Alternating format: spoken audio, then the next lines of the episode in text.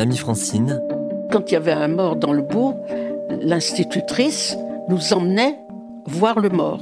Épisode 7. Qu'on connaisse, qu'on ne connaisse pas, ça n'avait pas d'importance. On allait voir le mort, mais il était interdit de porter un béret rouge ou une écharpe rouge. Ah oui. Bon, alors on allait voir le mort qu'on ne connaissait pas. puis, un mort, 60 ans, bon, bah oui, bon, bah, il était temps qu'il meurt. Hein. Dans un sens, c'était pas mal. Hein. Dans un sens, c'était pas mal. Parce que tu étais habitué à voir des morts. Ben, j'avais peut-être 5 ans ou 6 ans quand je suis allée une première fois voir un mort. Les mouches. Ah oui, ça, oui, ça, ça m'a marqué. Les mouches, les grosses mouches sur le mort, sur le nez, sur les yeux, enfin les yeux fermés, mais les, mouches, les mouches. Parce que les morts, on les voyait chez eux, dans leur petite bicoque. Hein. Euh, quelquefois, c'était juste une pièce à côté de l'étable euh, ou au-dessus de l'étable.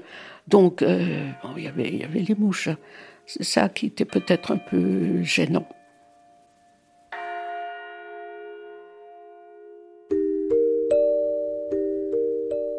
Quand tu regardes d'anciennes photos, tu comptes les morts en posant le doigt sur le visage des disparus, comme si tu composais au hasard un numéro sur un clavier fantôme. Presque toute ta famille est enterrée dans le cimetière qui se trouve à 200 mètres de chez toi, à Nantes. Quand tu t'y rends, tu ne fais pas qu'entretenir les tombes. Tu en profites aussi pour échanger quelques mots avec ceux qui sont en dessous.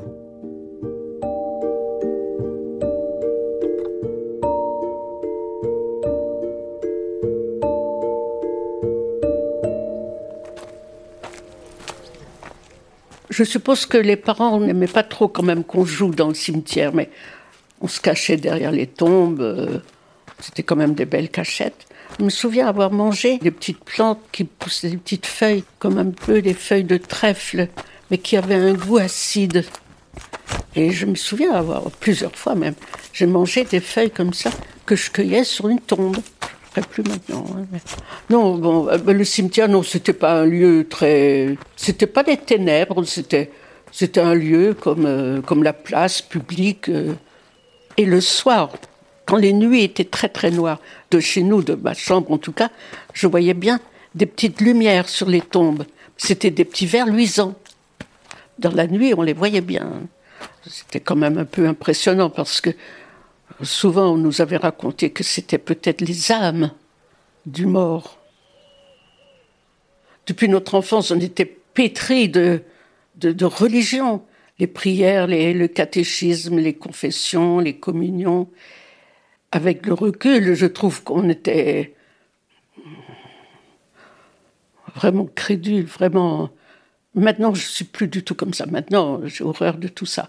Mais ça fait pas des années et des années. Alors les femmes, évidemment, euh, allaient à la messe. Les hommes n'y allaient pas. Sauf quand même quelques-uns, ceux qui chantaient le dimanche. Et quand arrivaient les fêtes de Pâques, euh, le curé demandait aux femmes d'essayer de persuader leur mari d'aller quand même à la messe et faire leur Pâques.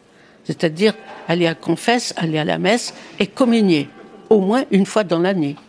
Ah ben mon père, lui, euh, était difficile à envoyer faire ses Pâques. Hein. Ah oui, on n'allait pas beaucoup, lui.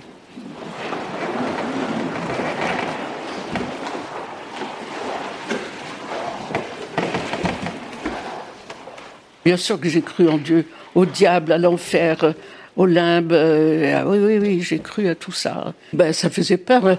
Alors, il y avait les péchés véniels, le péché mortel. Alors, le péché véniel, euh, c'était pas grand-chose. C'était mentir ou euh, se disputer avec le frère, la sœur ou un copain d'école. Et le péché mortel, c'était un vol. Et alors, il y avait des périodes où on pouvait obtenir des rémissions plénières tu allais à l'église, tu y restais une minute ou un quart d'heure, comme tu voulais, mais le fait d'aller à l'église et de dire une prière ou d'être allé à l'église, ben, tu pouvais sortir quelqu'un du purgatoire. Alors, il m'est arrivé d'aller douze fois, ou peut-être plus même, dans la même journée, aller, sortir, aller, sortir. C'était pas difficile. Hein tu sauvais une quantité de personnes comme ça. J'ai dû sauver quand même mes grands-parents, euh, les parents, les proches, mais euh, j'ai sauvé tellement de monde que j'ai sauvé des gens que je connaissais pas. On nous expliquait à l'école religieuse, évidemment, que si on allait danser, avant de danser dans les bras d'un homme, il fallait bien regarder ses pieds. Hein. Il pouvait avoir les pieds fourchus.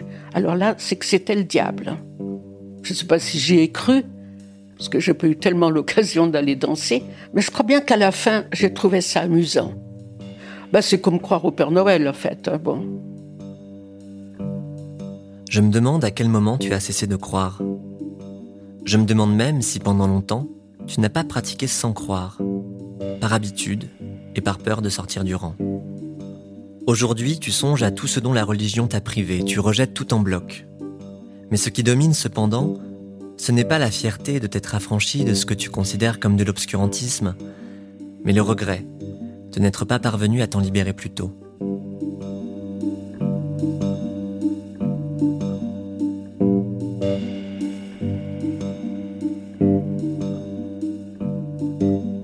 Mamie Francine, un podcast proposé par Ouest France et l'Acme Productions.